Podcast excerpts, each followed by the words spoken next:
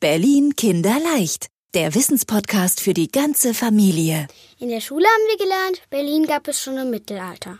Damals hat es hier ja auch Ritter gegeben. Gibt's immer noch welche? Erstmal in der Playmobil-Kiste nachgucken, wie so ein Ritter eigentlich aussieht. Helm, Brustpanzer, Schwert. Cooler Typ. Und so ein treffen wir heute in echt. Frank Berliner von der Berliner Rittergilde.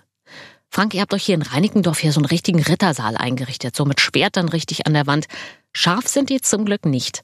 Heißt das, das sind erlaubte Schwerter, mit denen man auch mal durch die Straße laufen darf?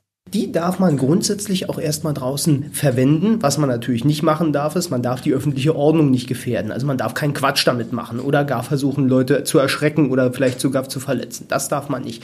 Aber verletzt man sich eigentlich dabei? Doch, das kann passieren, weil die Schwerter sind eben trotzdem aus Metall und die sind schwer. Und äh, wenn man damit nicht anständig aufpasst, kann man sich verletzen. Deswegen trainieren wir ja so viel, damit wir lernen, einen Kampfstil einzuüben, bei dem man möglichst ohne Verletzungen miteinander, nicht gegeneinander kämpft.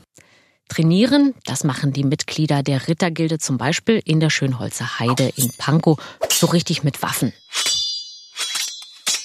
Haben denn da auch Leute Angst, wenn sie euch mit den Schwertern im Park rumrennen sehen? Die Leute gucken natürlich tatsächlich, klar, aber die meisten finden es eigentlich ganz toll. Also wir bekommen ganz selten mit, dass uns irgendjemand auslacht oder irgendjemand was Böses sagt. Eigentlich freuen die Leute sich darüber und gucken sich's gerne an. Was gehört dabei denn noch zu eurer Ausrüstung, Frank? Die meisten haben zusätzlich zu äh, den Schwertern und den Schilden zum Beispiel noch einen Helm oder eine Kettenrüstung. Äh, man braucht bestimmte Arten von sogenannter Körperpanzerung, damit man sich im Falle, dass man von einem Schwert getroffen wird, eben doch nicht mit einem blauen Fleck oder dergleichen verletzt. Insgesamt kann so eine Ritterrüstung dann durchaus bis zu 30 Kilo wiegen. Uh, das ist ja total schwer. Warum? Naja, das ist ja aus Metall. Erklär uns doch dieses Teil mal, Frank. Ja, genau. Das hier ist also ein Kettenhemd oder Ringpanzerhemd. Das ist sozusagen die Basis der Ritterrüstung. Und zwar ist das ein Schutz gegen Schnittverletzungen. Und das wird also zu unterst gezogen über die Kleidung. Und darüber kommen dann noch Plattenpanzer. Und dieses Hemd wiegt so circa 15 Kilo. Und äh, man hört das vielleicht auch so ein bisschen. Das sind also 30.000 einzelne kleine Metallringe. Und die werden alle miteinander verhakt, damit das Ganze am Ende zusammenhält. Und äh, das braucht schon ein bisschen Übung, mit sowas umzugehen. Und deswegen kann man bestimmt auch nicht einfach zur Rittergilde hingehen und sagen, so, ich mache hier jetzt mal mit. Man darf es aber lernen, ab zehn Jahren. Wieso nicht eher? Ihr habt ja vorhin gehört, 30 Kilo, das ist einfach nicht machbar. Das heißt, man fängt am Bogen an. Und im passenden Alter, so Richtung 16, kann man dann, wenn man das gerne möchte, auch in den Nahkampf mit Schwert und Schild gehen. Und dann kann man sich langsam technisch verbessern. Man kann aber auch sein Wissen über unsere Organisation und über das Mittelalter nach und nach verbessern. Und dann gibt es, wenn man das gerne möchte, ab und zu Prüfungen. Und diese Prüfungen kann man ablegen, sowohl praktisch als auch kleine theoretische Tests. Und wer da drin besteht, der kann eines Tages bei uns tatsächlich Ritter werden, ja. Das heißt übrigens nicht, dass man ein Junge sein muss. Sind ja auch viele Frauen und Mädchen bei euren Trainings zu sehen. Das ist eben der Unterschied zum Mittelalter, wo die Ritter ja meist Männer waren, bis auf berühmte Ausnahmen wie Johanna von Orleans.